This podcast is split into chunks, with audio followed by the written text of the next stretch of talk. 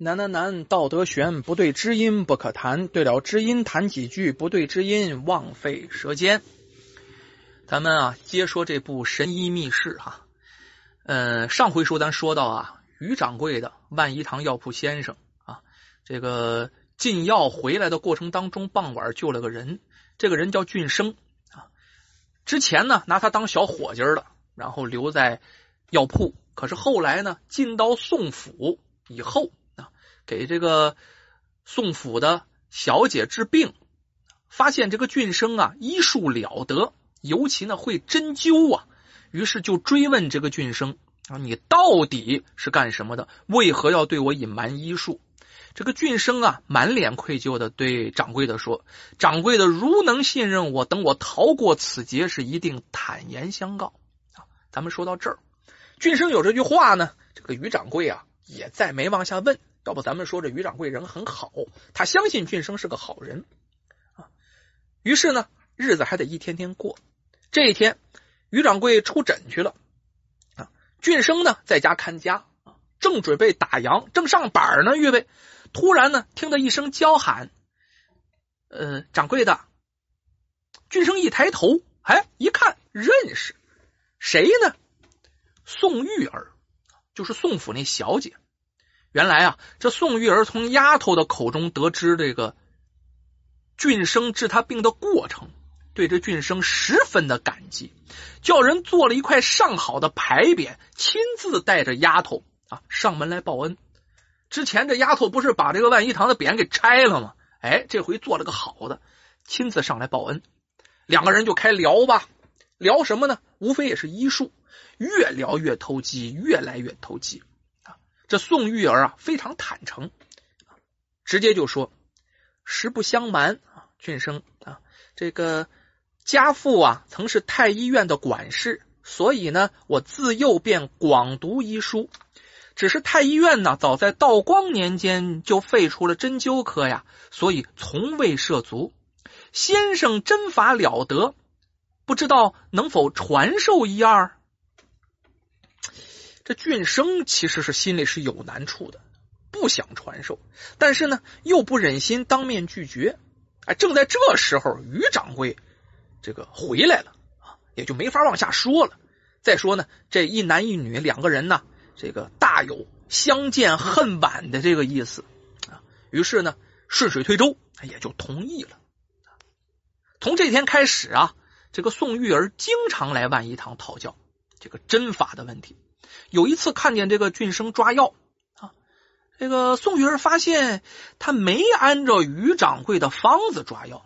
一般底下小学徒啊，掌柜的开什么方子，你就按照方子上抓药，药量哎一包就算完事了。这俊生没这样，擅自将里面的柴胡换成了熟地。这是两味中药啊，性质差不多。就问你为什么这么做呢？一般呢不能改药方啊。这俊生啊不慌不忙，哎，连忙解释道：“哎，这个掌柜的兴许是忘了啊，这个病人呢脾胃虚寒，不适合服用柴胡，所以呀，我才给换成了这个温性一点的熟地。这是一件事。又一天，这掌柜的喝醉了，咱前文书说过呀，这于掌柜不能喝酒，一喝酒酩酊大醉，不省人事啊，这个。”再一看呢，这个俊生啊抓药什么的呀，这个根本就不耽误。这玉儿悄悄的啊上这个于掌柜面前，学着俊生的样子问这个于掌柜话。可是于掌柜都醉成那样了，什么词儿都没有，根本没有跟俊生回话所以说，这俊生这药是怎么抓的呢？问这个俊生，这掌柜都醉成那样了，也没跟你说啥，你怎么抓的药？这俊生也笑笑说：“我和掌柜的心有灵犀啊，别人呢做不到我们俩这样。他开什么方子，我心里有数，所以说他不用跟我说。”宋玉儿姑娘不单长得漂亮，聪明啊，这不是凡人，一看这俊生这就身世了得，绝对不是个小学徒啊！一再追问这俊生的出生啊身世。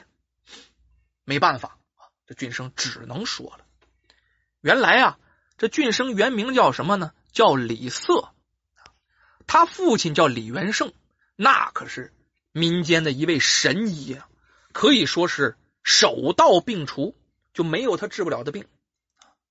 一年以前，同治皇帝病危，整个太医院呢就没人治得了，就有人知道这个李元胜，就说啊，把李元胜请到宫中来问诊。那当然了，有病乱投医，于是呢得到了恩准。这李元胜接到通知以后也是非常害怕，那给皇上治病啊，太医院都没招了，我去能有什么作为呢？走的非常的匆忙，居然呢。忘记带上了银针，因为李元胜就是以针灸出名的这么一个人呢。李瑟呢，看见他爹啊几日未归，得去问问怎么回事啊，找个什么由头呢？于是就假借宋真之名进宫探望。进宫一看，他爹啊可跟前几日走的不一样喽，一脸憔悴，都脱了相了。跟着李瑟说：“儿啊，你是真不该来呀！那皇上得的是不容外传的恶疾。从现在开始算啊，如果我三日未归，你一定得隐姓埋名，另做打算呢。”话说到这儿啊，李瑟赶快。离开了宫，被他父亲呢打发回家了。三天以后，这李瑟没看见他爹回来，没办法，只好自己呀独自南下就走了。没走多远，不料想在路上就遭到了官兵的劫杀呀。没办法，迫不得已怎么办？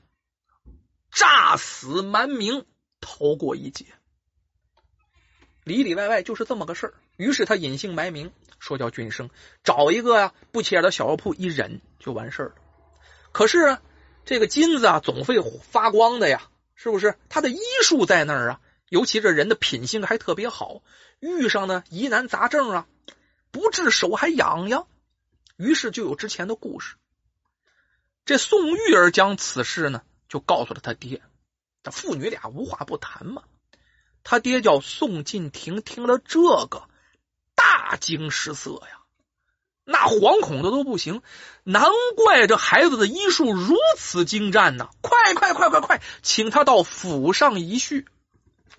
这也有个插头，什么插头呢？这宋敬庭啊，十三岁那年得了天花，当时得天花就是那不治之症啊，啊，出天花就得死去啊。而且天花是传染病，得了天花的人不是扔到乱葬岗。然后就给你扔到道边啊，自生自灭。这宋敬亭呢，得了天花了，就被人丢弃在路边呢。可是呢，幸好路过的一位神医救了他。救他这位神医不是别人，正是李元胜，也就是俊生他爹，也就是李瑟他爹，救了他。把他救了之后，李元胜是走了。从那以后，这宋晋庭啊，就觉得这个行医非常好，也想报答这位神医。从那以后就立志学医啊，还学的真不错。终于有一天呢，是进了太医院。当年同治皇帝患病啊，他也参加了诊治了。这就是以往的经过。把这些经过跟李瑟一说，这李瑟急了呀。啊！马上就问，那我父亲当年的下落如何呢？老伯，你一定得告诉我。这宋晋廷叹了一口气，唉，当初啊，你父亲提出来的方案是中西医结合治疗的这么个方案，可是呢，给皇上用药啊，他就不是给普通人用药，谁敢大意呀？谁敢做这个主啊？整个太医院呢，讨论了数日也没有结果。可是就讨论这些天，最后是贻误了病情，皇上呢才不治身亡的。由于皇上得的这个病啊，关到宫内的丑闻有很大的关系，这个病不能外传的，是不是？传出去，整个皇家的颜面何在？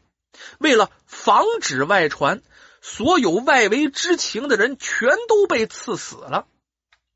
你父亲或许啊是早有预料啊，看见你半途进宫啊，怕也把你搅和在其中，才嘱咐你尽快离京啊。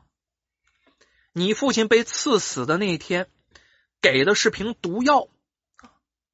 我呢，在毒药上做了好多的手脚，才让他免为一死啊！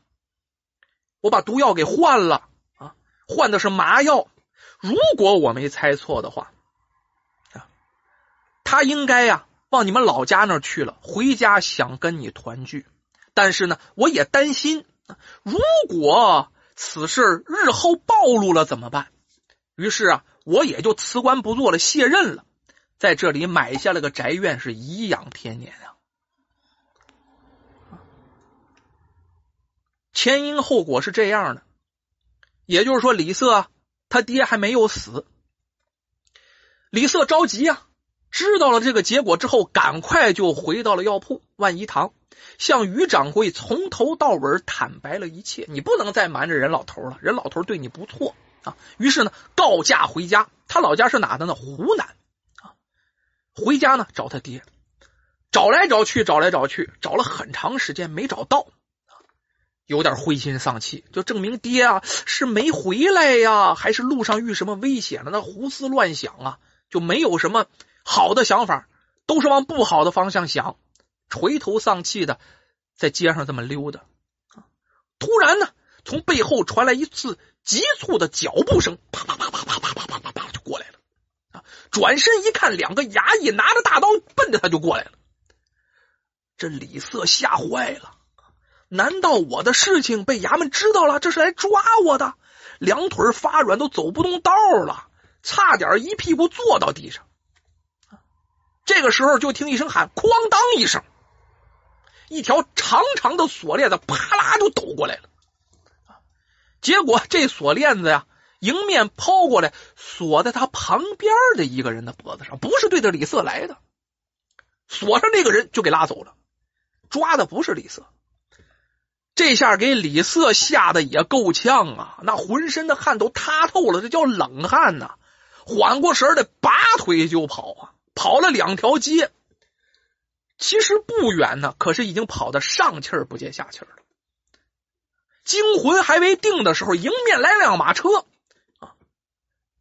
马车上是红须大汉，驾着车，啪啪啪啪，大马过来，这胡子是红的，连茬胡子，一看呢就跟个土匪似的，那绑炸腰圆的啊！这大汉走到李瑟眼前，就感觉到一阵强风啊！哎，这李瑟就被拎起来了。这大汉把这李瑟一拎起来，哈，轿帘门这马车这个帘啊一提开，哐当就给扔到这马车里面了。这马车就飞奔而去呀！这李瑟懵了啊，晕头转向的啊，给摔的梗了一下。哎，慢慢的定了定神儿一抬眼，李瑟当时哇就哭出来了，这眼泪如断了线的珍珠一般。发现车里还坐着一个人，坐着是谁呢？正是他苦苦寻找的他爹，他父亲李元胜。